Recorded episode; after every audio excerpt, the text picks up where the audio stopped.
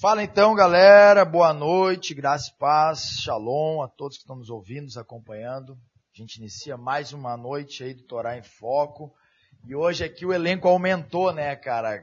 Graças a Deus, hoje está com o time aí, é, só os feras, né? Você que está nos acompanhando. A gente já está entrando aí, quero que vocês aí no chat já possam dar um oi pra gente aí, mandar um, mandar uma mensagenzinha de onde é que você está nos acompanhando, qual cidade que você é. A gente quer aproveitar e já deixar um abraço aí para todos que fazem parte dessa família chamada Rede Metanoia, aqueles que estão nos, né, nos acompanhando há muito tempo nessa caminhada.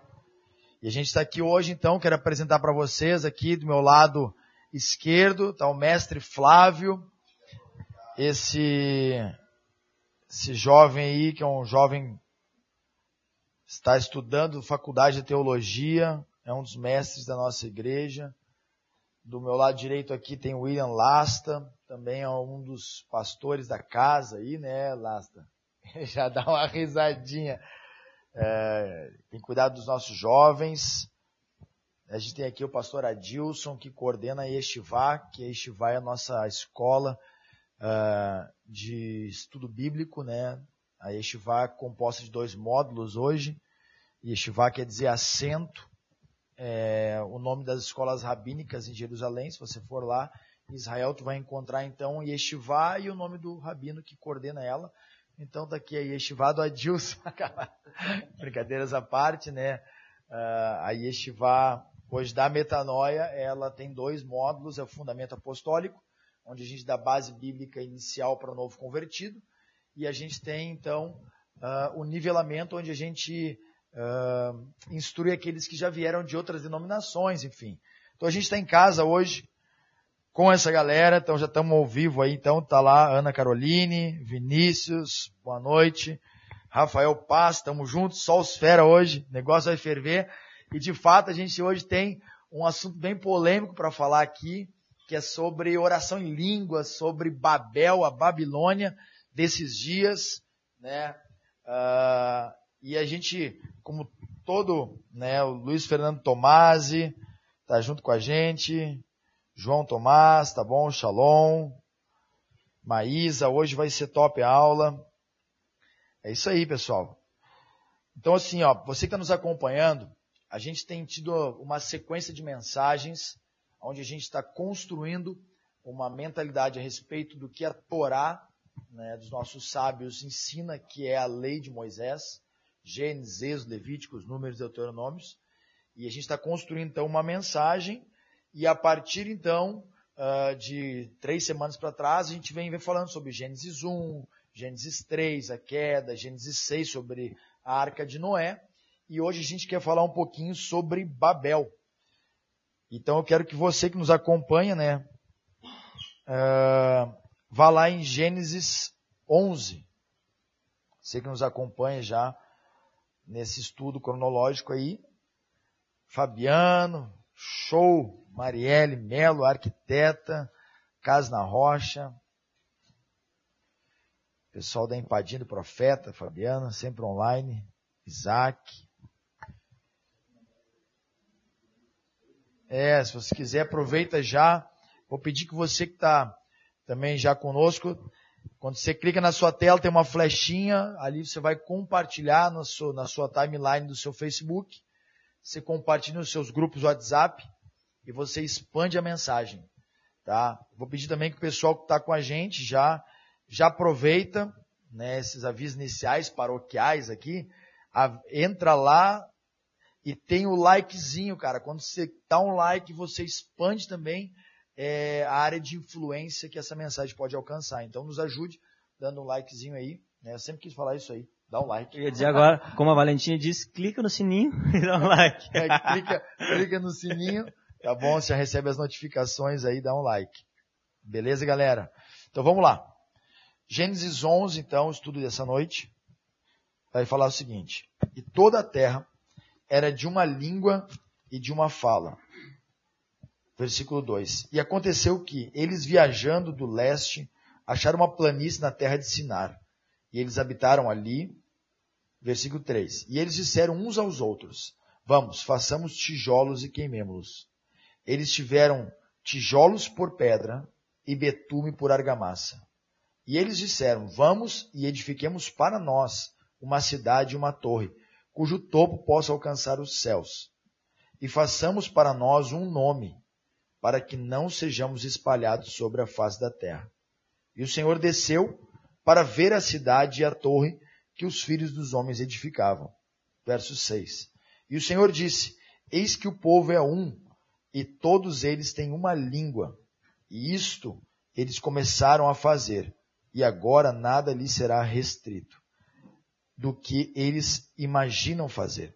Vamos, desçamos e ali confundamos a língua deles, para que eles não possam entender a língua uns dos outros. E assim o Senhor os espalhou dali sobre a face de toda a terra, e eles deixaram de edificar a cidade. Por isso o nome dela é chamado Babel, porque o Senhor ali confundiu a língua de toda a terra. E a partir dali o Senhor os espalhou sobre a face de toda a terra. Beleza, galera? Então, esse é o texto hoje básico, nós vamos introduzir o estudo.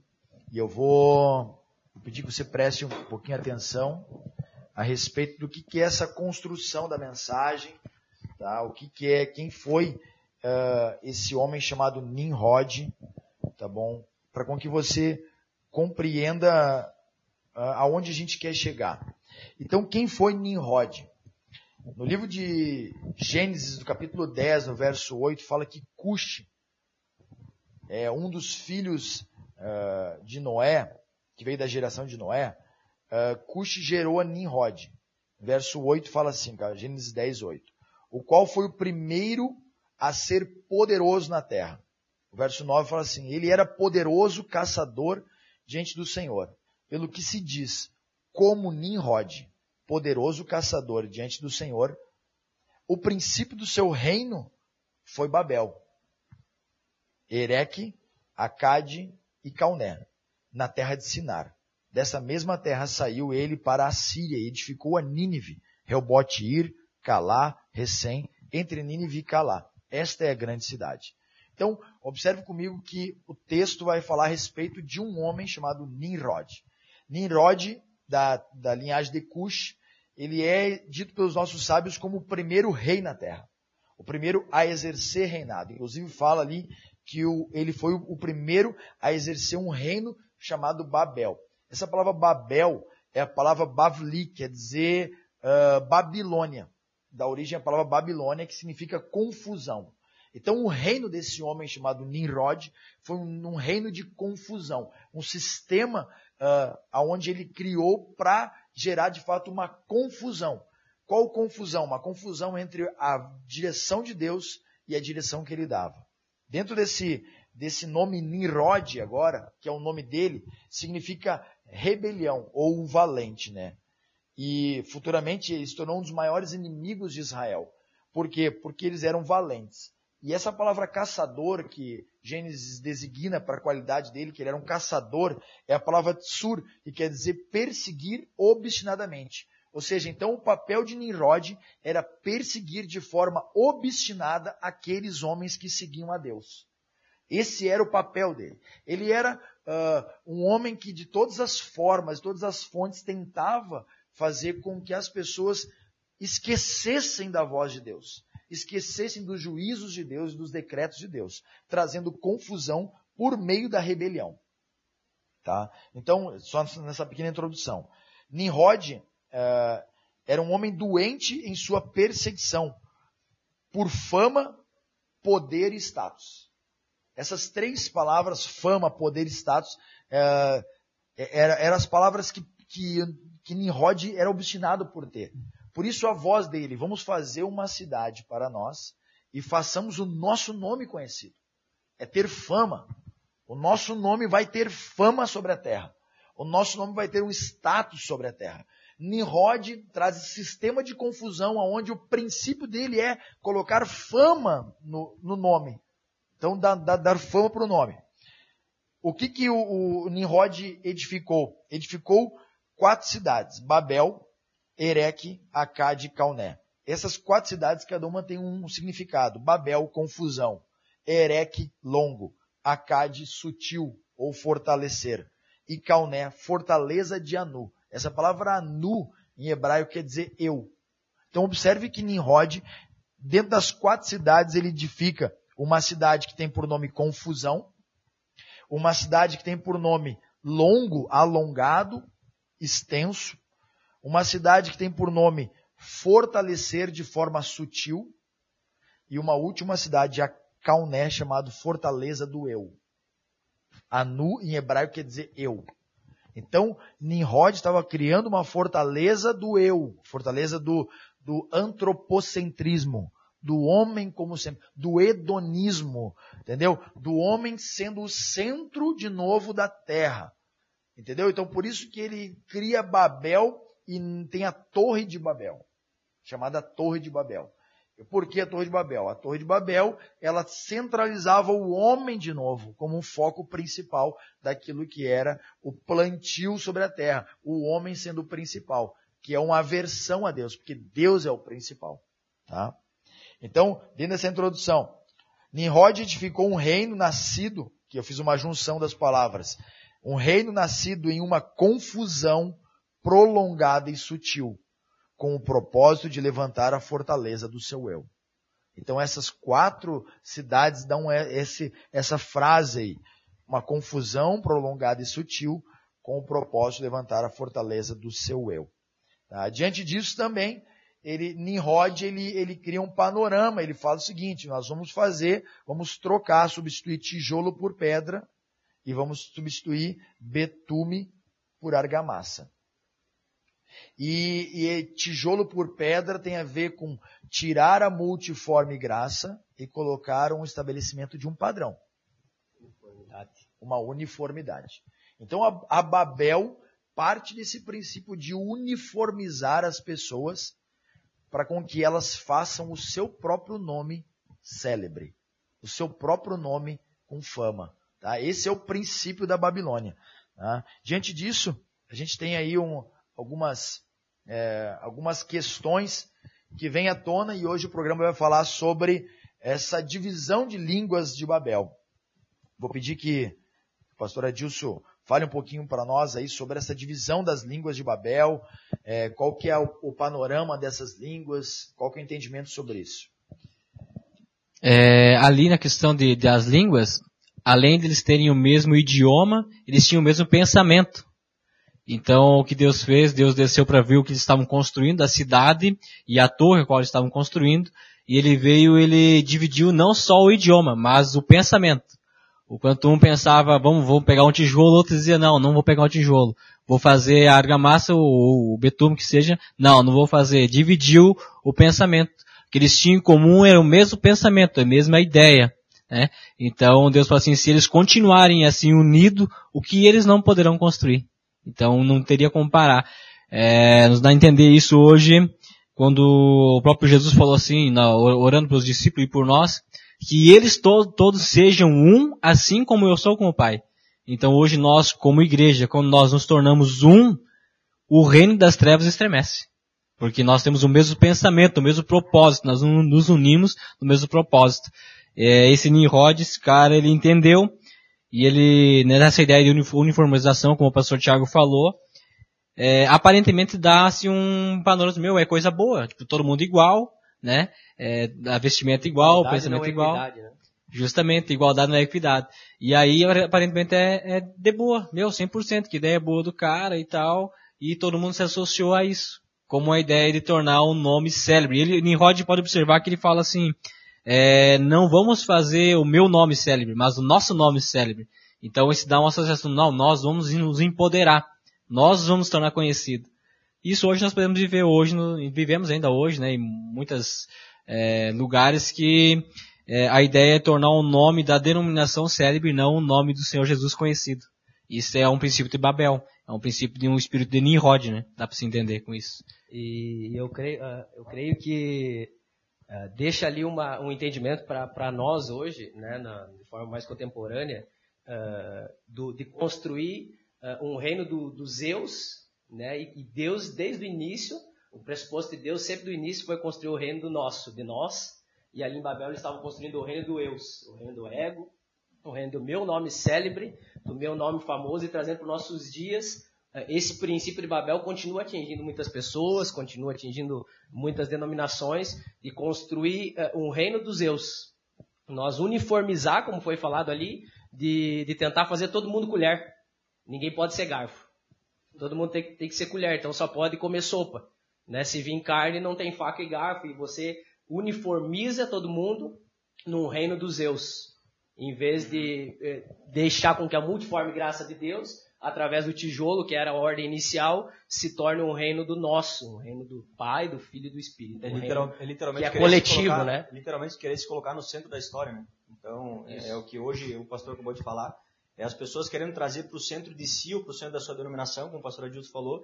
Então, eles quiseram banir o projeto que Deus tinha estabelecido né, para aquele tempo, para se cumprir, eles banem o projeto de Deus praticamente, eles param e dizem assim, não, agora a gente vai tornar o nosso nome célebre, a gente vai crescer, nós vamos nos tornar fortes, que é esse o pensamento deles. Então eles voltam totalmente a história para eles, querendo dizer assim, não, nós vamos ser convencidos, deixa Deus de lado.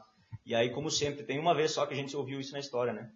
Aquele que cobiçou, quis se né? sobressair, caiu, né? Então foi o que aconteceu logo em seguida aí onde Deus desceu, confundiu as línguas e disse, não, vocês não vão parar o meu projeto, entendendo literalmente a soberania de Deus, né? Que nós não podemos parar o projeto dele. Uhum. Né? Quando nós, quiser, nós queremos se opor com, com, nossos planos, com nossos projetos, nós quisermos se opor àquilo que Deus tem, Deus vai descer, vai nos confundir, vai nos voltar para o propósito E dele. vai parar. E vai parar. Uhum. E engraçado ali em Gênesis, uh, eu estava lendo esses dias, uh, quando fala sobre isso, que quando ele confunde as línguas ali que nós vamos falar, Imagina a, a, sabedoria de Deus, né, em confundir as línguas, porque numa construção, né, numa unidade desorganizada, uma unidade desorganizada por um, por um fim que não era glorificar a Deus, mas o seu nome se tornar famoso. Imagina Deus descendo e todo mundo falava a mesma língua. Daí depois o cara começa a pedir o tijolo numa língua e o outro entende na outra.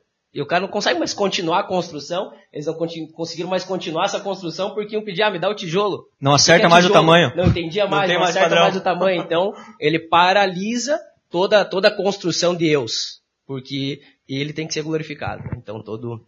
Foi isso que eu entendi um pouco cara, dessa, dessa um, leitura de Gênesis. Só um parênteses aqui, é, diante dessa, dessa colocação aí, tem uma frase do, que eu até anotei aqui, cara, do Hernandes Dias Lopes, que ele diz assim, ó, um projeto arrogante, um juízo certo para Gênesis 11. Então, Nossa. cara, colocando em nós um projeto arrogante, um juízo certo. Então, assim, todo projeto que nascer em nosso coração com a arrogância de querer tornar o nosso nome cérebro ou fazer algo em nós conhecido é juízo. Então, é, né, ter cautela com isso. Sabe que aqui, ó, engraçado que quando o texto diz assim, ó, a gente precisa atentar agora para esse momento aqui, ó. E o Senhor desceu para ver a cidade e a torre que os filhos dos homens edificavam. Uh, o princípio de uma construção de uma cidade, ele parte de, do, do, primeiro princípio que é ter uma construção de uma família. Uh, a palavra politeuma quer dizer um sistema de governo. Então, o primeiro sistema de governo instituído sobre a terra foi o sistema de governo patriarcal. Um Adão com uma Eva, gerando filhos. A partir de Adão com Eva, com filhos, se, se forma a cidade. Então observe que Nimrod começa a construir uma cidade a partir de um padrão de desordem, porque não fala a respeito da esposa de Nimrod, apesar que várias histórias dizem que é Semiramis, enfim, e, e, e aí tem toda uma, uma história de desordem dessa família de Nimrod, aonde, o, né? é, aonde o filho de Nimrod, Tamuz, morre, enfim, e, e, a, e a mulher Semiramis, que depois, de uma forma é, histórica, dizem que, que se, se impetra o princípio jezabélico já aí por conta dela, mas, mas interessante que Nimrod constrói uma cidade, cara. Então é uma cidade, uma politeuma, um sistema de governo debaixo de uma família em desordem.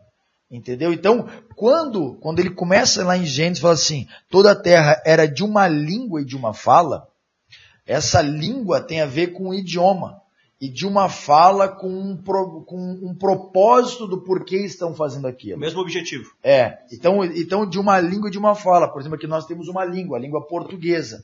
E a fala é o que? Estamos falando sobre Babel. Você entendeu? Então, essa de uma língua e de uma fala tem a ver com aquilo que eles estavam edificando. Ou seja, essa família, com o princípio babilônico, princípio de confusão, estava trazendo uma ordem sobre a terra com uma língua. Qual era a língua que se falava naquela época? O hebraico. O hebraico era a língua. Mas e a fala? Veja bem, porque dentro dessa porção que a gente, quando a gente estuda nas porções da Torá, ela está dentro da porção de Noé, onde Noé tem uma linguagem. Qual linguagem? Uma linguagem familiar, dentro de uma arca, para começar a construir a terra.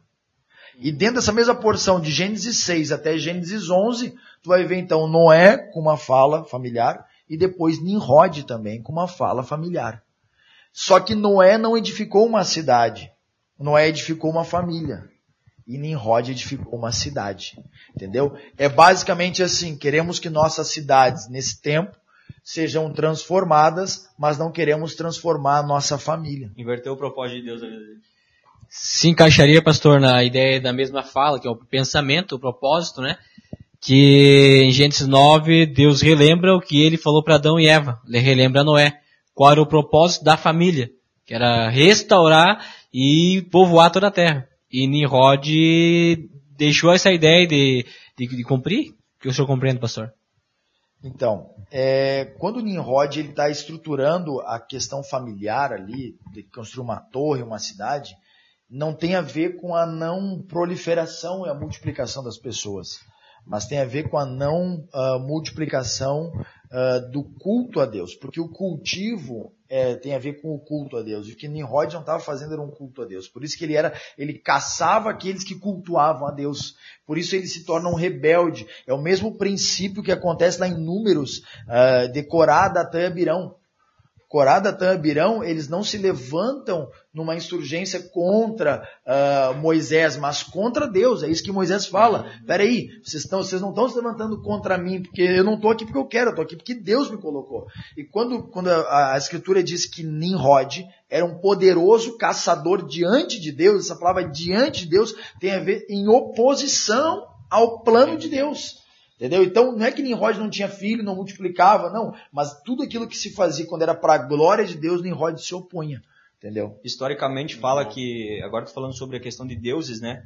Óbvio que lá, quando diz que eles construíram uma torre cujo cume tocasse os céus, eles não eram tão tolos achando que a, a torre ia tocar realmente os céus, né? Mas historicamente fala que o que eles estavam construindo ali era uma zigurate, né? Que era um templo religioso, um monumento que, com um propósito religioso, a fim de estabelecer contato com os deuses e buscar orientação nos astros. Então, historicamente fala que foi isso que eles construíram o zigurate, onde eles construíram com a ideia de que os deuses subissem e descessem, acessassem, né, esse lugar, onde o templo, no último andar da zigurate, era o templo, onde eles adoravam esses deuses. Né? E aí foi o que aconteceu. Eles esperavam que os deuses descessem, mas o Deus dos deuses desceu ali, estabeleceu e confundiu a língua dele, mostrando que ele é soberano e quando ele prometeu, enfim, quando ele tem um propósito, nada vai parar esse propósito. Vou falar um pouquinho aqui sobre esse. Agora tu tocou um, um insightzinho ali sobre, sobre o confundiu as línguas. É, qual que é a, a visão que vocês têm ali sobre esse confundir as línguas? Qual que é, foi essa operação de Deus? Como é que foi essa interferência de Deus sobre esse plano uh, satânico, na verdade, de Nimrod ao edificar para ele? É, qual foi essa intervenção? Como é que vocês compreendem essa divisão de línguas aí?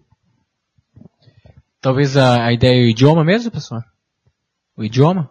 Que ali se dissipou a questão de, sei lá, surgiu o português, o hebraico, o aramaico, multiplicou a língua?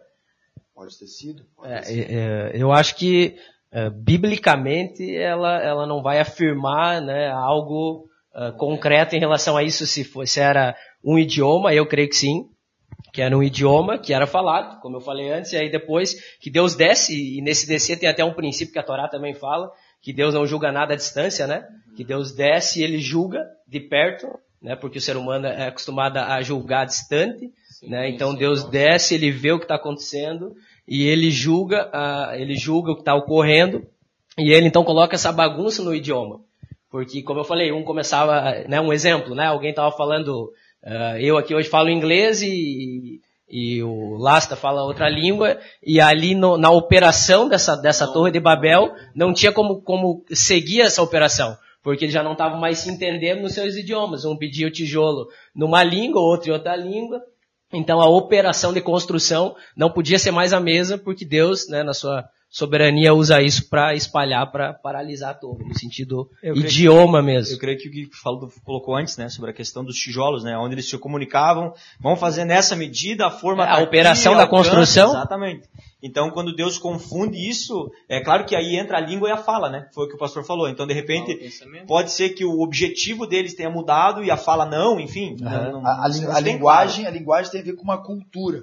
Uma maneira, essa palavra linguagem em hebraico tem a ver com uma maneira de se vestir. Um- um- olha só que interessante. Com um idioma, com uma cultura. Olha, olha como é importante, cara, porque lembra que no, na- na- nos primeiros programas eu falei que um, um dos aspectos da, da natureza do homem, da criação do homem, é, a, é o aspecto comunicativo. Tem o aspecto inanimado, terra e água, vegetativo, tem um aspecto locomotivo, que são os animais, mas tem um aspecto comunicativo, que só é inerente ao ser humano. Então, a comunicação, A quem foi criado a imagem e semelhança. ah, isso aí. A comunicação, ela é inerente a nós. E quando se fala de aqueles que têm uma mesma linguagem, eles estabelecem uma mesma cultura, uma mesma forma de se vestir, uma mesma, uma- um mesmo idioma. Isso é, tem a ver com a linguagem. E a fala tem a ver com o discurso para com que se estabeleça essa cultura. Então, olha só que interessante. O que eles fizeram foi, quando, quando a, Bíblia diz que eles mudaram pedra para tijolo, betume para argamassa, é, tu vai ver em hebraico essas palavras são a seguinte: pedra é a palavra eben, tijolo, leben. Betume, remar, argamassa, homer. Ou seja, eles inclusive mudaram a forma de falar para poder estabelecer uma nova linguagem, uma nova cultura. Uma imitação daquilo que era original. É isso aí. Eles pegaram aquilo que Deus havia dado por original e mudaram um pouquinho. Isso tem a ver agora com todo o tempo que a gente vive hoje como, como seres humanos. A gente pega o plano de Deus original e dá uma amoldada ao, ao que nós achamos por certo. E essa amoldada é mudar a linguagem. Tá? Então, então é- essa, é- essa, essa cultura de Babel, que depois lá na frente vai ser Babilônia, ela é extremamente atual para os nossos dias. Então a ideia de linguagem, de idioma, esquece. Não, não. A, Não, a- assim agora mantém- Por exemplo, o seguinte. Está dentro do pacote de- da, da, da cultura. cultura. Né? Tá dentro do Você pacote da você cultura. quer criar uma nova cultura, você cria uma linguagem. A como forma de países que foram colonizados, né? Tu pega, né, países que foram colonizados, veio a cultura, né? O Brasil foi colonizado por portugueses, então vem a cultura dos Sim, portugueses, não só a fala, a forma de vestir, ah, a culinária, então a mesma coisa. Eles A forma de oração, trazer a tudo. cultura e um colonizar pela cultura deles. É, é nítido que se você quer criar uma nova cultura, estabelecer um novo padrão, cria uma linguagem para aquilo ali. Entendeu? Hoje qual que é a linguagem? Uma linguagem aqui, a gente está se comunicando hoje pela, pela internet. A gente está aqui, inclusive, tá, tá o João Faquin, né? Mas, ah, pai velho, É isso aí, pai, tô na Globo. filma eu. É, filma eu. A gente tá com o Everton aqui, o João Talgatti, o Luiz Henrique, o Luan, Luan Henrique aqui falou, é um projeto arrogante e um juízo certo. Né? E o Fabiano fez uma pergunta aqui sobre o livro de Jazer, pode ser um apócrifo sim. E, então dentro, hoje, qual que é a linguagem dessa geração? É uma linguagem virtual. De autonomia também, né? De autonomia, de autônomo, eu posso Por isso que fazer por si e chegar a Deus, né? Por si. Por ser essa linguagem toda uma cultura. Hoje quem está fora da mídia se, se torna alguém como que fora da cultura. Tem a- aquela Isso é. música do Davi Fernandes, né? Que fala sobre a cultura do céu, né? A cultura do teu reino, né? O que a igreja precisa desenvolver, a cultura do reino de Deus, né, cara? Porque uma cultura, né? Porque uma cultura. Forma porque de é algo- investir, forma de falar. É algo predominante, precisa predominar aquilo, né, cara? O céu sobre a nossa vida, né? Ah, deixa eu abrir um parênteses aqui, cara. Pedir para vocês o que, que vocês acham de uma, de uma vertente do historiador, aquele apologista, o Flávio Josefo. Ele coloca uma ideia Flávio, de que... ele coloca uma Só ideia... falta o José. Não, né? ali é, ali é só as feras, né? Pegou esse nome aí, vai responsa. Ele, ele é, historicamente ele fala de uma possibilidade a qual, como era muito próximo ali, como Nimrod era neto de Noé, né? Era muito próximo. Ele fala que, pelo medo de que Deus exercesse ou encaminhasse um juízo de novo sobre a terra, assim como foi nos dias de Noé, e tem encaminhado o dilúvio, eles começam a construir essa torre com o objetivo de que ela subisse o mais alto, e quebra outras teses, né? Que ela subisse o mais alto possível para quê? Para que se Deus enviasse dilúvio novamente para destruir, pela questão da arrogância, pela questão deles cultuar outros deuses, se Deus viesse a destruir na mente deles, quanto mais alto subisse, eles estariam salvos. Né? Não é, de chegar até Deus, mas de, de escapar do juízo. De escapar do juízo de Deus, porque eles estavam cultuando outros deuses e, e automaticamente fugindo do propósito daquilo que Deus tinha estabelecido para eles. É, então é, é uma, uma, uma coisa que o Flávio José coloca, eu acho bem interessante, não sei, que é a opinião de vocês, o que vocês acham sobre essa teoria dele?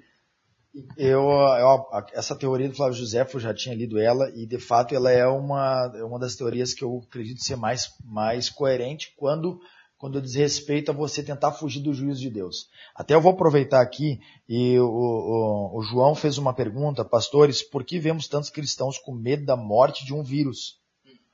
Falta de fé ou apego a este mundo?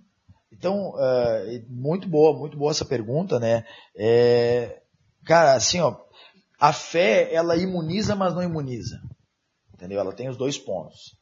E, e o apego a este mundo, eu acredito que, que seja, uh, seja um, um, dos grandes fatores porque nós vivemos debaixo de uma educação antropocêntrica, aonde eu preciso ser centro, aonde toda, toda mente que você tem, onde você precisa ser centro, seu João, onde você precisa centralizar, aonde o mundo gira em volta de você, é quer dizer que você está apegado a esse, a esse lugar.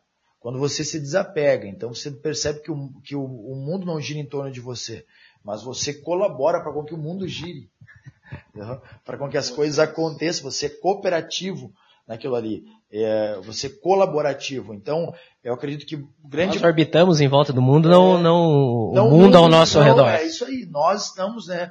Um dia minha irmã falou uma frase para mim, isso há muito tempo atrás, ela falou assim, mano, quando você se abre para o mundo, o mundo se abre para você no que diz respeito ao conhecimento de outras culturas, no que diz respeito ao conhecimento de outras línguas, no que diz respeito ao conhecimento de outras pessoas.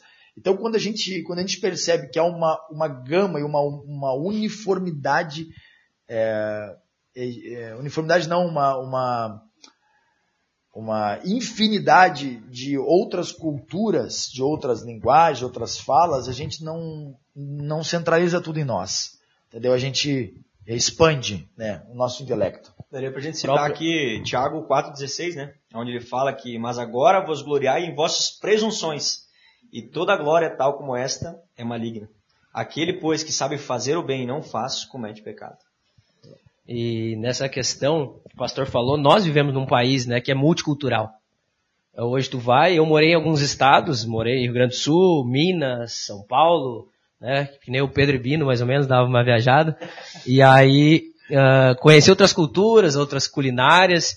E, e, o quão rico é isso mesmo. O quão rico é você ir para outros lugares e você vê Minas, Rio Grande, Santa Catarina, algumas cidades, São Paulo, e você vê uh, a riqueza das outras culturas e vê que Deus ele é um Deus que habita em todas essas culturas e que ele age em todas essas culturas e que a mão dele está na multiforme graça nessas outras culturas. Então não, não precisa nem nós sairmos do Brasil, o nosso país é um país multicultural onde Deus se manifesta de forma sobrenatural em todos os lugares, né? de forma visível, onde pode expandir essa infinidade né? de conhecimento de outras culturas, outros estados e pessoas. Né? Inclusive, quando, quando Babel é, separa a se, se, divide ali, porque o, o princípio do reino é multiplicar.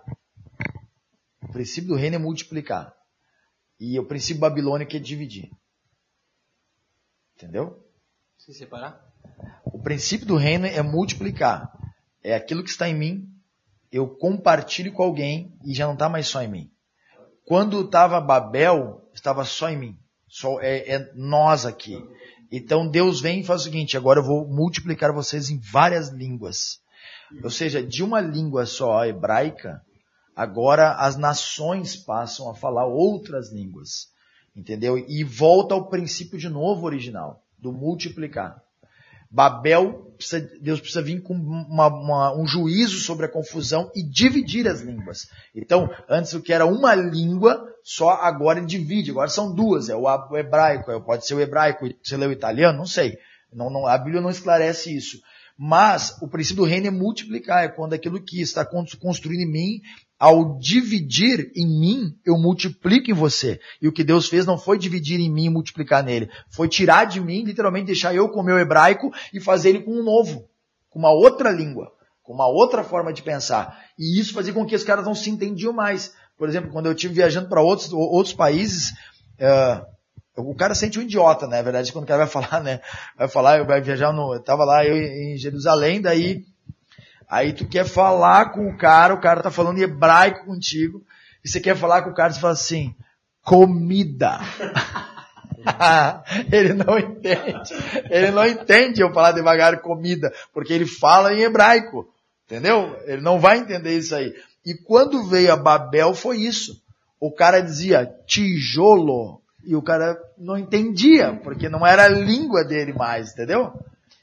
Pastor, é, alguns dias atrás um cara me falou sobre isso aí, das igrejas que hoje temos a Batista, a Presbiteriana, a Quadrangular, Metanoia e várias outras linhas de pensamento. E ele me questionou assim, viu, será que Deus não fez como fez com Babel? Acho que não. Não. Acho que não. Acho que ele está vivendo uma Babel. é. Acho que ele está meio perdido. É, Viu, pastor? É, essa questão que você estava falando também, depois eu acho que lá na frente uh, é bem, é, fica bem a mostra de, na tentação de Jesus também, dessa questão de, de repartir, né? De repartir. Cristo, sempre, quem ensinou a comer foi Satanás. Cristo repartia o pão e distribuía. Então isso depois se mostra lá na frente também com Satanás querendo dizer, não, tu tá com fome, pega para você, coma. E Cristo, ao pegar o pão, dizia, não, eu não vou comer, primeiro eu vou repartir, primeiro eu dou, depois eu como. É, tem esse princípio de, de, repartir, sempre foi o princípio do reino, e que Cristo, como rei dos reis, depois falou, não, eu não vim ensinar a comer, eu vim ensinar a repartir. Quem vem ensinar a comer quando está com fome e querer para si, é, foi Satanás, que era o mesmo princípio de Babel lá. O egoísmo. O egoísmo, o egocentrismo.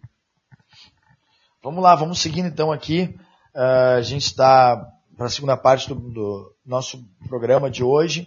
A gente falar um pouquinho sobre essa conexão agora da divisão das línguas. Uh, antes o que era uma língua só, agora uh, essa uma língua foi para si, tornou-se uma confusão, uma Babel. Deus então dividiu elas, espalhou elas sobre a terra. É, o que isso tem a ver com Pentecostes? Qual, qual é a conexão que a gente pode andar hoje uh, vendo essa divisão de línguas com o Pentecostes? Eu gostaria que nós estava falando, falando um pouquinho antes ali, que Babel, o homem se reuniu para tornar o seu nome célebre e tocar o céu, digamos, né? E Atos 2, Pentecostes ali, os discípulos de Jesus, apóstolos, se reuniram para que o céu descesse, esperando cumprir a promessa e com a intenção de glorificar o Pai e obedecer o Pai, e não se rebelar contra Deus. Né? Jesus liberou uma ordem, vocês esperarão até que do alto sejam revestidos do Espírito Santo, ou seja, eu vou descer até vocês. E, e isso, o meu ato, o ato de eu descer até vocês, vai ser glorificado o Pai. Né? Existia uma unidade lá em, lá em Babel, e em Pentecostes também existia uma uhum. unidade, mas eram unidades opostas, no sentido de que a minha unidade é para uma construção para o meu nome se tornar famoso. E a unidade dos 120 irmãos, que também é um lugar acima da terra, no Peron, eles construíram um lugar ou subiram acima da terra, mas o propósito e a unidade era outro. Era, entendendo a condição de não poder subir, dizer, não, vamos trazer Deus, vamos trazer o Espírito através da mesma unidade de linguagem, de cultura de oração, dizer, não, vamos orar até que Ele venha. Atos já começa a apontar a obediência que não teve em Gênesis 11 que no início, no capítulo 1 ali, Deus já, uh, Deus já fala, estando eles, determinou que se assentassem em Jerusalém, que não se ausentassem, que ficassem ali. Uhum. Então já parte de uma obediência de não espalhar, deles, né? de não espalhar. Então lá Deus falou, vão, e eles ficaram. E aí Deus falou, fique, e eles obedeceram. Então já parte do princípio da obediência, que a obediência está debaixo do propósito. Uhum. Então ali eles obedeceram. Então automaticamente Deus tinha que cumprir algo através disso. E, e além de não dispersar, eu vejo também Pentecostes, pastor, e, e William e Adilson, a questão do, do, do pessoal que estava na diáspora, todo mundo, né, logo depois da Páscoa ali no Pentecostes, 50 dias depois, né, eles voltam para Jerusalém, eles voltam para se reunir, eles saem da, dos lugares onde estavam na, na dispersão e eles voltam para lá. Ou seja, os que estavam dispersos agora voltam para receber algo que eles estavam crendo que iria descer por essa unidade de trazer ele, né, através da cultura de oração, estabelecer uma nova cultura, uma nova linguagem, agora de oração, não na autonomia deles, mas na crendo na soberania de Deus, né, para trazer uh, para trazer agora o espírito e, unir de novo a, essas agora línguas. Agora Deus não desce para dividir, Deus desce para unir. Para unir. E a ideia que fica também, né, pastor, que nunca o homem foi a Deus, Deus veio o homem, sempre foi. Então o Nimrod quis inverter a, a ideia. Façamos, é, quando ele fala façamos para nós, olha só que, que, loucura. Agora tu vem falando aqui, eu estava tava tentando entender, porque assim, ó, quando Nimrod é espalhado sobre a terra, a cultura que estava sendo unificada em Nimrod, ela agora se espalha em diversas culturas.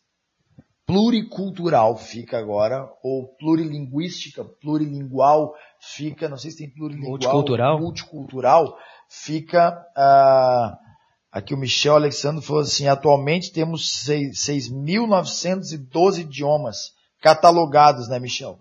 Catalogados. Então, observe só, porém, o apóstolo Paulo fala assim, a nossa pátria, a nossa pátria não é daqui, ela é do céu. Há uma linguagem celestial. E essa linguagem de celestial, que está escrito lá em Hebreus, a, a, a, cidade celestial, a cidade de Deus vivo, a, a Jerusalém celestial. Essa, esse lugar, essa, essa linguagem celestial, ela se estabelece de forma plena ou de forma parcial em Pentecostes? É, agora. Olha, vai lá depois eu, eu falo. Que... Só, já, já vou pedir você responder. Essa, essa é a pergunta, grava ela aí. Tá. Ela se manifesta de forma plena ou de forma parcial? Por que eu cheguei a essa, essa, essa, essa entendimento? Porque logo no Gênesis 12, pós-Babel, Deus chama um homem, Abraão, Abraão para com que Abraão se torne um pai o pai de nações. Uma família. Uma família de novo. E ele fala assim, ó, e em ti, Abraão, serão benditas todas as famílias da terra. Ou seja, Abraão, em você, todos os sistemas de governo da terra serão abençoados. Em ti, Abraão. Porque você sai para ouvir um único Deus de novo.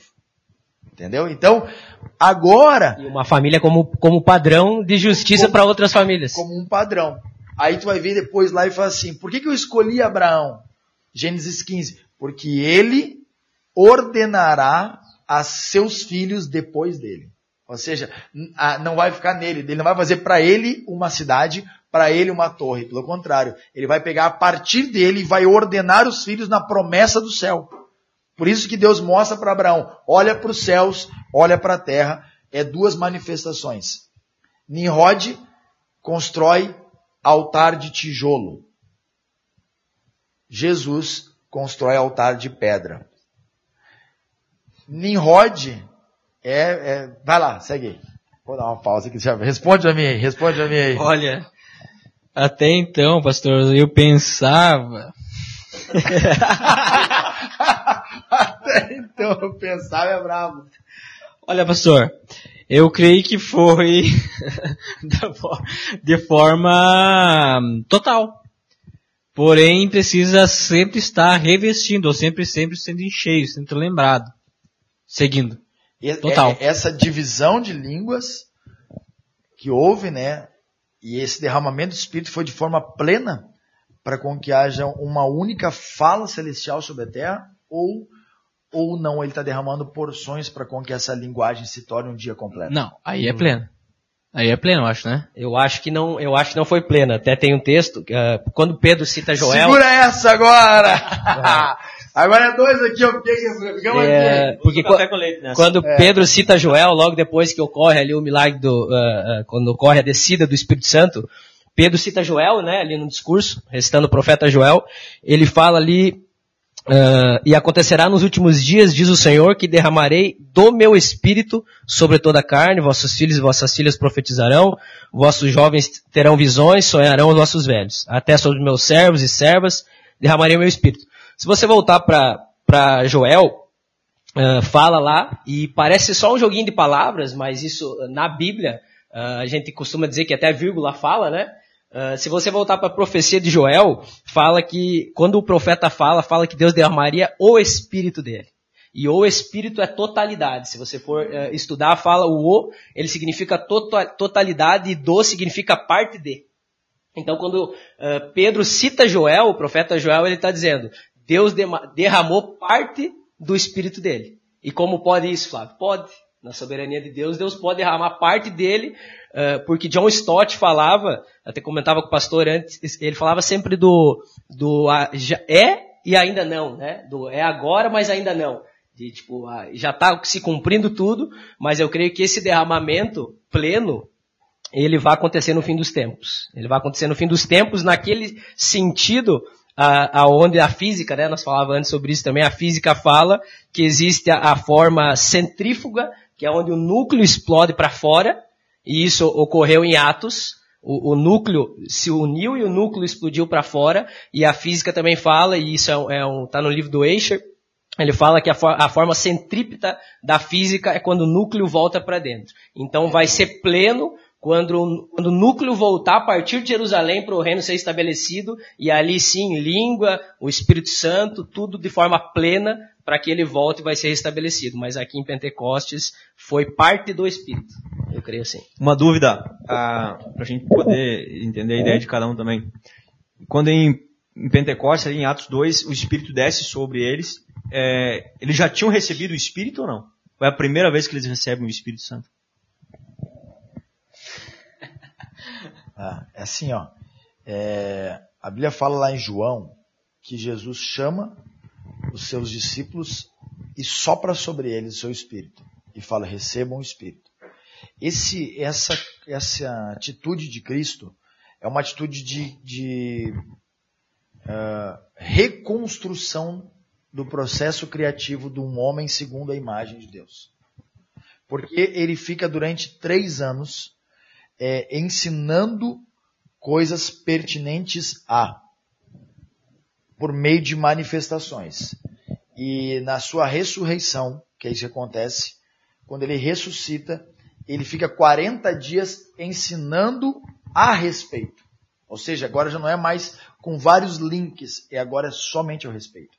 Então ele vem e sopra sobre eles. E essa atitude de soprar sobre eles é a mesma atitude de Deus no processo de criação do novo Adão. Então, esses doze que, que depois são cheios do Espírito Santo, eles receberam o Espírito Santo no soprar de Cristo. É o, é, é o mesmo fôlego que Adão recebe do próprio Deus, para dizer agora você já não é mais uma alma vivente, mas um espírito vivificante. Entendeu? Então, depois, aqueles 120 irmãos, eles recebem agora, é, e a Bíblia fala assim, vieram sobre eles como línguas de fogo. Como línguas de fogo. E, e ou seja, é, agora aqueles que estavam lá, eles também recebem dessa porção do Espírito que os doze também receberam. Por que, que eu fiz essa pergunta? Porque pegando o gancho ali, é, quando João Batista vem, ele vem anunciando, dizendo assim, eu vos batizo com água, mas virá aquele que vos batizará com o Espírito Santo e com fogo. É, mas o entendimento que a gente traz é que o quê? Que quando automaticamente acontece o batismo com água, né? É, que todo aquele que, no caso, crê, for batizado, automaticamente o batismo, é, a, a, dúvida é, quando nos batizamos, recebemos o Espírito Santo conosco ou não?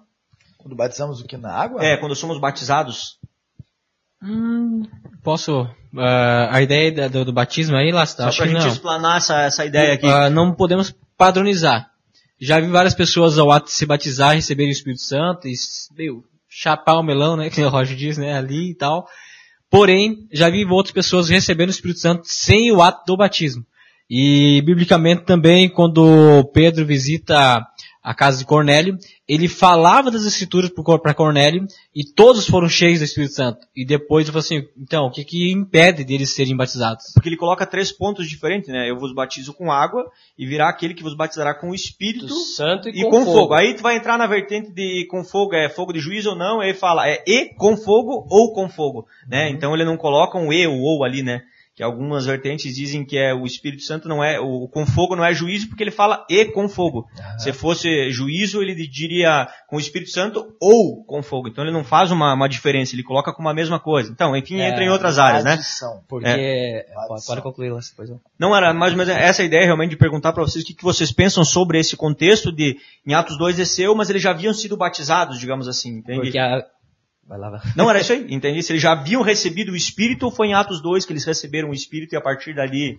É, al- alguns dizem que existe esse paralelismo né, entre batismo e revestimento do Espírito. né? Tem essa, essa diferença entre ser batizado e receber uma- um revestimento do Espírito, que eu creio que é algo que a gente continua recebendo ao longo da nossa caminhada cristã sempre. O batismo é um, mas o revestimento do Espírito ele pode ser, porque aí o, o pentecostal, né, o pentecostal vai falar sobre a segunda bênção, né? Depois a gente pode falar um pouco mais sobre isso, que tem que ser o que o batizado no Espírito precisa orar em línguas e tal. E não tem muita base para isso, mas a questão do batismo no Espírito Santo, 1 Coríntios 12, ah, capítulo, ah, capítulo 12, verso 12, ele fala assim, porque assim como o corpo é um e tem muitos membros, e todos os membros, sendo muitos, constituem um só corpo, assim também com respeito a Cristo. Pois em um só Espírito, todos nós fomos batizados em um corpo, quer judeus, quer gregos, quer escravos, quer livres, e a todos nós foi dado a beber de um só Espírito. Então, ah, existe uma vertente teológica que fala nesse batismo no Espírito Santo, ou receber o Espírito Santo, quando você é incluído no corpo de Cristo, não só de forma visível, mas com uma testificação de que você agora faz parte do corpo universal de Cristo. Então, todos fomos batizados no mesmo Espírito, porque fazemos parte do mesmo corpo, que é o corpo de Cristo. Então, nós somos batizados em Cristo, através do Espírito Santo. E olha que interessante, quando lá Babel separou as línguas, é, com a descida do Espírito Santo, houve uma reunificação das línguas em Cristo, Em Cristo. não da língua. Porque A eu falo português, o meu irmão lá em Jerusalém fala hebraico, o meu irmão na América do Norte fala inglês, mas nós estamos em uma única é uma única pessoa, em Cristo. Então, a descida do Espírito Santo fez ou menos lá em Pentecostes que eles falavam uma língua ouvida nas diversas línguas. Por exemplo, eu estou aqui falando em português a respeito do mesmo Deus que é falado em outra língua, em inglês, lá nos Estados Unidos, mas é no mesmo Senhor. Então, o advento do Pentecostes foi trazer unidade no cabeça, não unidade da língua. É como se o pai tem uma fala, mas os filhos têm várias línguas. Tá o pai tem uma fala. É e aí. os filhos entendem pela essa única fala, É pelas várias línguas. Sim. Essa é daquela que bate com a mão na mesa. Meu Deus! É, eu quero fazer uma perguntinha para vocês me ajudarem aí. Atos 2. O ato ali que fala assim, ó, Atos 2, 4. E todos foram cheios do Espírito Santo e começaram a falar em outras línguas, conforme o Espírito Santo lhes concedia falar. E em Jerusalém estavam habitando judeus, homens religiosos de todas as nações sobre o céu. E quando ocorreu este estrondo, juntou-se a multidão que estava confuso, porque cada homem ouvia falar na sua própria língua. O que, que isso me, me diz aqui de, de Atos 2? Foi uma habilidade linguística qual o Espírito Santo distribuiu para esses 120 que estavam ali? Ou um ato sobrenatural, tipo assim, literalmente um empoderamento do Espírito Santo que ele, eles falavam em línguas e os caras entendiam na sua própria língua? Quer falar o que, que eu falo? Vai lá, o TCC do cara é sobre dons, velho. TCC dele agora é só sobre dons, vai lá. Então, é, essas duas linhas né, que existem do entendimento sobre, sobre isso que ocorreu em Atos. Ah, e toda, toda base que você vai usar, a maioria das bases que a gente usa, ela precisa ter, não todas, mas a maioria ela já ocorreu antes e em algum momento da história você pega aquilo que ocorreu, ah, porque já ocorreu, então você pode usar como base. Uh, no livro, nesse livro, depois que eu vou mostrar aqui de Jonas, do Dr. Carlos Augusto Vailate, ele fala que quando Jonas é, é mandado, o profeta Jonas é mandado, uh, quando ele é enviado a Nínive para pregar, né, e tem toda a história ali que ele, que ele foge, Deus na soberania traz ele de volta, né, ele não, não teve livre-arbítrio para Jonas ali, Deus traz ele de volta, e aí, uh, E aí ele. Acabou o livre-arbítrio de Jonas. Ele, Deus vai lá e traz ele de volta, beleza? Só pra dar uma controlado. É o livre-arbítrio controlado por Deus de Jonas. Eu não quero ir pregar lá, e Deus traz ele de volta e pregar em Nínive. Ah, e aí, fala que é, o povo de Nínive falava a língua acadiana, que era uma língua, uh, e Jonas era hebreu. Se for olhar 2 Reis 14, acho que é, ele fala que ele era de Gat-Efer, que era da região da Galileia. E ele chega lá, depois né, de tudo, todo esse ocorrido, e ele prega em hebraico, e toda a nação de Nínive falava cadiano. E eles entendem na língua deles. Tudo que Jonas vai lá e profetiza para que ele se arrependesse e se convertesse. Então aí é a, a linha que, que alguns teólogos usam, que a pregação ali em Jonas tenha sido de idioma mesmo, e eu creio que foi. Só que em Atos, uh, em Atos não está falando de algo cognitivo. Em Atos está falando línguas como de fogo. Você não aprende no, numa escola de idioma línguas como de fogo. Né? Você né? Tu não vai para lá para aprender hoje, tu vai aprender sobre línguas como de fogo. Peraí, peraí, vou dar um parênteses. O William vai contar aqui que, que ele, tá, ele ouviu uma história, o pessoal que está com a gente. Olha, vamos dar um parênteses aqui, você vai ver agora, o William vai contar a história do, do pastor aí, das línguas como de fogo. Eu não vou citar nome aqui, mas ele deve estar assistindo. Se ele está assistindo, ele vai saber que, do que eu estou falando. Tem um, um, cara aí que me, me perguntou esse dia. É, cara, eu fui numa igrejinha aí e tal, e sentei na cadeira lá, e veio um pastor com o dedo na minha cara e começou a chorar, né? E aí ele chegou e me perguntou, viu, bem sério, né? O que, que significa xerecanta larasúbias? Ele fez a pergunta Cara, em meio à ignorância do cara, né, tipo, vai chegar e vai apontar o dedo, vai começar a orar em línguas, né, estranhas, ou a glossolalia, como se fala, em meio a alguém que não entende nada, por isso que Paulo realmente adverte, né, cara, lá em 1 Coríntios 14, né, que é, diante da congregação, né, que se não houver alguém que interprete, ou se houver entre nós incrédulos, enfim, que não se deve orar na língua, né? Na verdade, então, você, ele achou que você era o intérprete. Ele achou que eu ia interpretar, porque ele me deu exatamente a frase, ele achou que ia botar no celular ali, eu, era uma língua, uma revelação ali Google, que eu ia ter. Escola de Idiomas Charamanai. Traduzir, traduzido, Google Tradutor, Línguas de Fogo para Português. Xerecotoramanai. Escola de Idiomas ah, Charamanai. Mas foi, é engraçado, mas é cômico ao mesmo tempo, cara, porque é uma realidade que a gente encontra é, hoje e muito viva, né, cara, em muitas igrejas, enfim, mas só para fazer o parênteses, continue. então lá, lá em Jonas, até alguns estudiosos falam, estava falando com o pastor uh, antes, uh, eles falam que havia uma tradição de milagres ali através uh, de quem vinha da Galileia, né, porque Jonas era um galileu, Cristo, né, um galileu que tinha operado milagres, e depois ali em Atos fala varões galileus. Se você for olhar em Atos, fala da mesma região que Jonas operou o milagre através do, do idioma, falado hebraico, e o povo falava cadiano e entendia a profecia de Jonas. E aí em Atos também vai falar sobre, sobre os galileus. Né? O que, que esses galileus estão falando, né? o que, que eles estão... Uh, mas em Atos, uh, eu, eu creio uh, que não tenha sido o idioma, depois nós vamos falar sobre aí os três tipos de, de línguas, né? Porque eu não creio que, se tu for olhar em, em 1 Coríntios, ali capítulo 12, 13 e 14, que é onde o apóstolo Paulo tenta organizar a igreja de Corinto através dos dons, porque estava desorganizada, como ainda está hoje. Muitas pessoas né, recebem o presente, umas já desembrulharam o presente e outras não sabem como usar o presente. Então tem essa questão, os dons é isso, é um presente. Então tem pessoas que já receberam, mas só desembrulharam. Tem pessoas que desembrulharam, mas ainda não abriram. E tem pessoas que abriram, mas ainda não sabem como mexer. Né? Não foi no manual aprender como operar esse dom que é dado por Deus.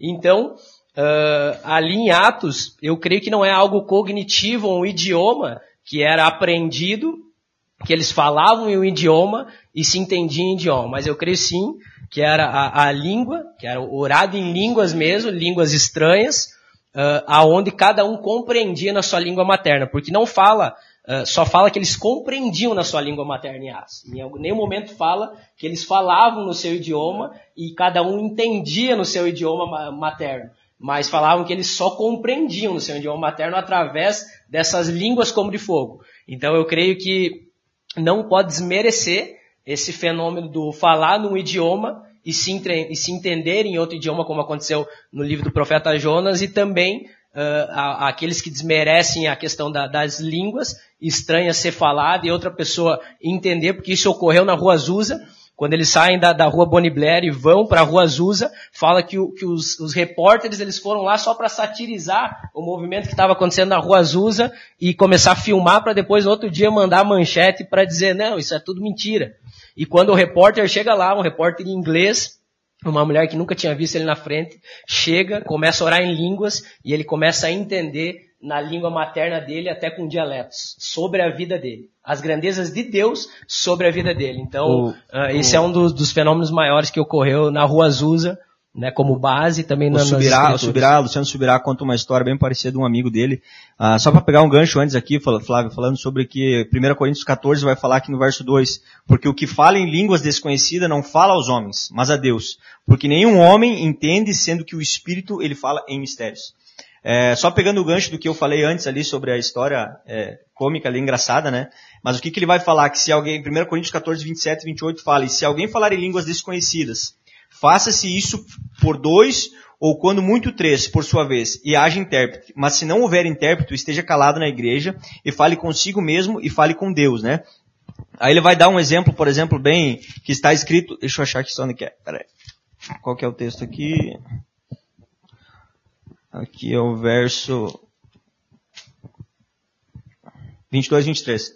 Está escrito na lei, é, entre outras línguas, por outros lábios falarei a este povo e ainda assim é, não me ouvirão, diz o Senhor. De sorte que as línguas são um sinal não para os fiéis, os crentes, né? Para os infiéis descrentes. E a profecia não é um sinal para os infiéis, mas para os fiéis. Se, pois, toda a igreja se congregar num lugar e todos falarem línguas e entrarem indoutos ou incrédulos, não dirão porventura que estás louco? Então foi exemplo desse cara que me perguntou, né? Então o Paulo está orientando quanto a isso, né? Então se o cara entrou lá e perguntou, cara, isso é uma loucura, o que, que é isso, né? Então por isso que ele está orientando. É, mas falando sobre o gancho do que tu estava falando ali, o Luciano Subirá conta uma história que um amigo dele foi para Israel, é, tem um tempo com o Rabi na mesa e ele falou que ele, é, na conversa, no diálogo, ele falou que, cara, ele que realmente se revestiu assim de uma ousadia e começou a orar em línguas na frente do rabino, né, um rabino ortodoxo, uhum. né, que não cria no dom de línguas, enfim, né, e, e, ele começou a orar em línguas ali na frente daquele rabino, e ele falou, cara, desde quando ele terminou, ele falou assim, pronto, acabei com o meu discipulado ali, né, com o meu tempo, cara, né. Agora que o rabino não vai é, crer mesmo. E aí o cara, o rabino olhou para ele e falou assim, cara, como é que você falou para mim que você não sabia falar hebraico? Como é que você falou? Ele falou, cara, mas eu não sei falar hebraico. E o cara falou, não, você acabou de falar hebraico e não só hebraico, você falou hebraico com o sotaque da minha terra. E aí ele olhou assim, não, cara, mas o que, que eu falei? Ele falou, cara, você falou coisas sobre mim que só eu sabia. Então já não é mais uma, uma atuação só. Na Rua Azul aconteceu, lá em Jerusalém. E Paulo orienta aqui quanto aos descrentes, né? Que isso vai acontecer isso. o quê? Para manifestação para que os descrentes acreditem, né? Aqueles que entendem, mas descreem, né? É, o, o Subirali fala isso no livro dele sobre esses três tipos de, de, de línguas, né? Que é a linguagem de oração, que todo mundo fala, línguas é para todos, fica uma pergunta aí, língua é para todos. Pra todo mundo pode uh, exercer a línguas. Uh, porque alguns pegam o texto aqui, quando o Paulo está fazendo uma pergunta retórica, uma pergunta retórica já é você pergunta e já com, com o ar de resposta, né? Todos são apóstolos? Não. Todos são profetas? Não. Só que quando Paulo fala aqui no capítulo 12, ali no verso uh, 30, ele fala, inter, falam todos em línguas e interpretam todos. Ele está falando de aqueles que falam línguas e interpretam. Então ele divide, uh, o Subirá fala muito bem sobre isso no livro, por quê? Porque era algo que eu também tinha dúvida, né? A gente tem dúvida, bah, será que é de Deus isso? Ah, eu começo a falar em línguas e será que é? Uh, e em Corinto, uh, existia uma supervalorização do, de falar em línguas. Por isso que Paulo fala, buscai com zelo os melhores dons, porque eles queriam supervalorizar, como, ah, o pastor Adilson recebe um presente, eu também, só que o presente dele é diferente de mim, mas veio do mesmo doador que é Deus, mas eu supervalorizo o meu presente e digo, não, o meu é mais importante. Não, o meu não é para unir com o teu, o meu é mais importante está supervalorizado. Então, o, o, uh, o Subirá, fala no livro dele sobre a linguagem de oração, que lá em Marcos fala que todos aqueles que creem falarão novas línguas. Todo aquele que crê. Quem crê em Jesus falará novas línguas. E essa é uma linguagem de oração. Uma linguagem de oração que você ora a Deus e muita gente, ah, eu oro em línguas, mas só na igreja. Não, essa linguagem é para você orar no carro, é para você orar no banheiro, em qualquer lugar que você tiver, porque aí ele fala aqui no, cap, no capítulo 14 que edifica-se a si mesmo. Abre comigo lá para nós base, uh, trazer base para isso. Uh, 1 Coríntios capítulo 14.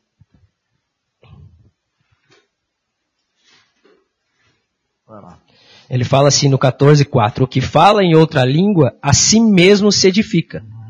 Ou seja, é uma linguagem de oração a Deus que edifica-se a si mesmo e ninguém entende.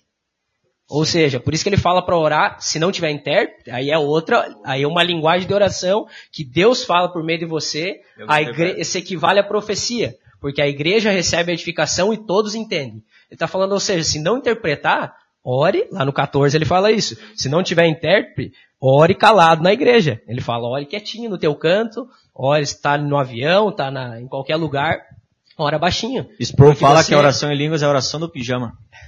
Ele fala. A oração do pijama é a oração de quando tu entra no secreto, fica à vontade. Fica à vontade. É. é e essa, e esse orar em línguas, orar em mistério, né, Flávio? Dá-se a ideia, literalmente, nem nós mesmos estamos compreendendo. Nós não vamos compreender. Não, a nossa própria mente, né? Paulo fala, fica... a mente fica infrutífera. Nós vamos estar falando diretamente com Deus, mas sem uma coisa que eu queria perguntar é, para vocês assim, mas mais para você que tu é do TCC da, sobre línguas aí, top, né? É, o ato de, de, orar em línguas, uh, um cara que ora constantemente ou diariamente num longo período, um período de, em oração em línguas, é, ele sente diferença no centro? O que acontece? Sim. No momentaneamente. Momentâneo, não, exato. instantaneamente não. É como uma academia. é como uma academia. Né? Você vai malhar e você está ali fazendo exercício, você não sente o músculo crescer de forma instantânea, né? Então, oração em línguas, essa linguagem de oração que edifica, ela é, vai acarretando, né? Uma edificação uh, espiritual, uma emocional, é uma ferramenta que Deus deixou e muitos colocaram no armário ou muitos só usam dentro da igreja essa linguagem de oração, que edifica-se a si uhum. mesmo e ninguém entende. E a, a segunda linguagem, uh, o próprio apóstolo Paulo fala, aquele que ora em línguas, ore para que possa interpretar. Ou seja, vai por um, uh, não é assim, não é, ah, eu sou mais espiritual. Progrida. É, progrida. Para que a igreja receba edificação para que se equivala, para que venha se equivaler à profecia. E a terceiro tipo de linguagem, ele fala que é a que os incrédulos de Atos uh, receberam, que eram de outras nações, porque eram incrédulos os que estavam ali. E ele fala que essa terceira linguagem é você fala de Deus, os mistérios de Deus a outro homem, terceiros são edificados e, e quem recebe a edificação é só quem sabe a língua.